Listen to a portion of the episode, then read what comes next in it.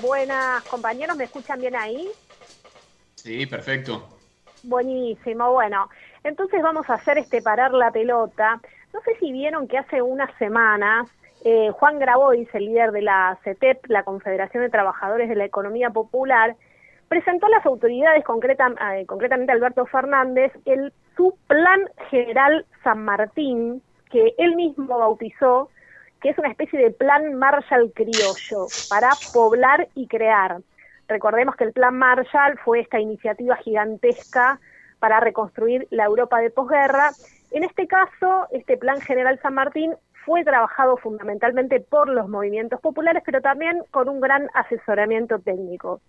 ¿De qué trata? De descentralización de pequeñas obras que caerían justamente en los movimientos sociales, en la iglesia, en organizaciones de la sociedad civil, en la creación de trabajo, creo que hablaba más o menos de cuatro millones de puestos de trabajo, en la integración urbana de barrios populares, tan urgente y tan comentada en estos días, y también de desarrollar colonias agrarias y de creación de nuevas localidades. La verdad que es muy interesante, también habla de la creación de un salario universal, ¿no? Que es algo con lo que personalmente no puedo estar más de acuerdo. Eh, creo que es algo fundamental para trabajar en pos de la igualdad, no solamente aquí en Argentina, sino en el mundo. Y según lo que dicen muchos investigadores, es una iniciativa posible, así que vamos por ahí, él lo retoma justamente de, trabajos y, declaraciones del, padre Francisco eh, Bergoglio. Y también lo interesante de este plan es que prevé financiamiento, ¿no? Eh, dice, habla de parte de lo que nos ahorraríamos por no hacer el pago de la deuda, de impuestos, de un aporte extraordinario a la riqueza. De esto salimos con tierra, techo y trabajo, o el futuro va a ser muy difícil, decía Grabois en referencia a este plan pensado para cuando termine o empiece a terminar este escenario de pandemia, que esperemos que sea pronto.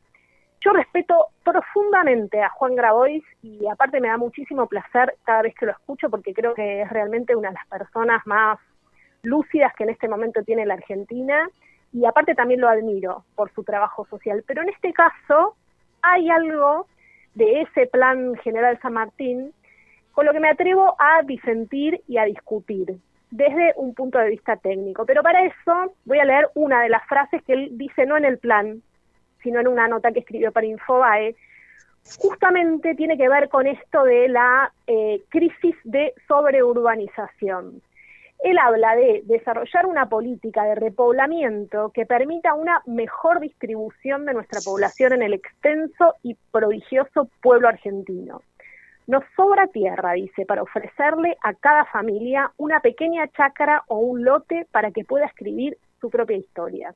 Son millones los argentinos que con algunas certezas y un pedazo de tierra elegirían reiniciar su camino más cerca de la naturaleza, desconcentrando los conglomerados urbanos superpoblados y contaminados donde se hacina la vasta mayoría de la población argentina. Bueno, es sobre este tema de distribución poblacional que quiero ir. Recordé que en 2015, en noviembre, justamente cuando la reta fue elegido jefe de gobierno, Mauricio Macri, que todavía no era presidente en su discurso, mencionó también algo, ¿no? Sobre realizar el sueño de tener una Argentina equilibradamente poblada. Bueno, eh, un poco desde la geografía, que me ha tocado estudiar por un trabajo que hice algunos años, pero eh, este sueño de la Argentina equilibradamente poblada no es, no es mucho más que un mito, muy arraigado. O sea, esta idea de repoblar, de que estamos hacinados, de que en realidad deberían volver los pueblitos,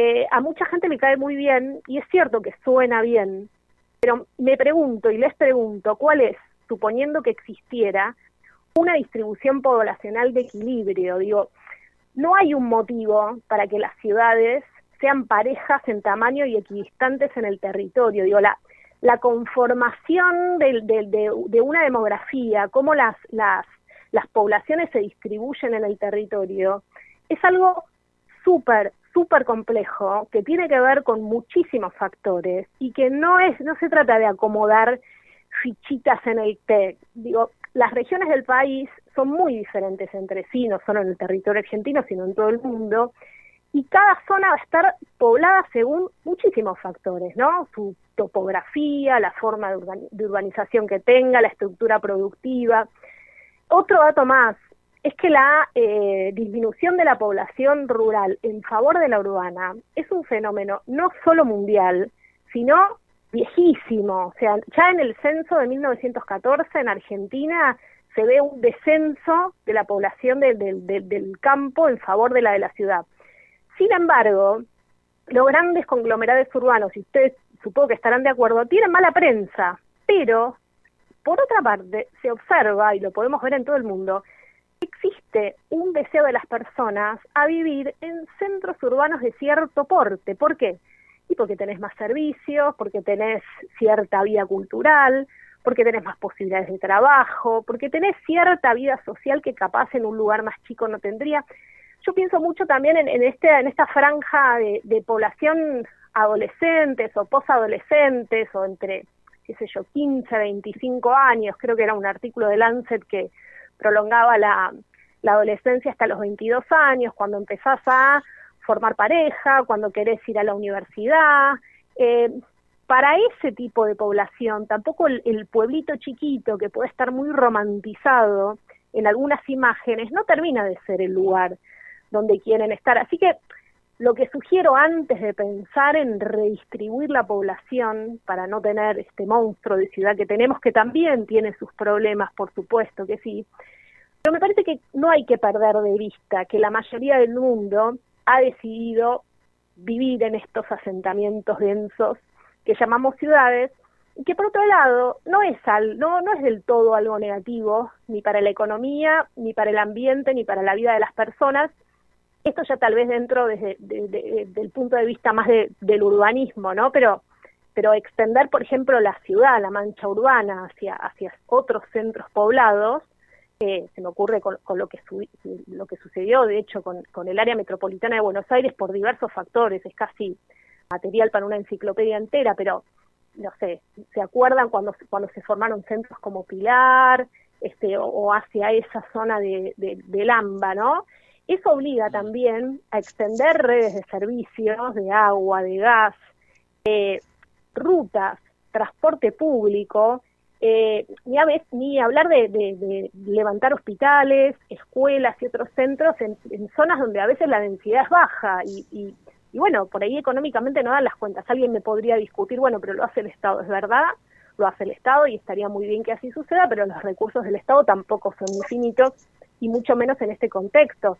También hay que pensar, cuando uno piensa en esto de extender la mancha urbana, en, la movilidad, ¿no? Digo, por una, una, una ciudad más extendida requiere más, en general, en el caso de que se pueda, del auto particular porque te estás moviendo de un lado al otro. En cambio, la ciudad más compacta utiliza un transporte que sea eh, particular o, eh, o público, en el mejor de los casos, consume menos energía. Entonces, a lo que voy, cerrando ya, sin querer pelearme con Juan Grabois, eh, la demografía es una ciencia muy, muy compleja, en la que nada es obvio y las que no están tan claras las relaciones de causa-efecto.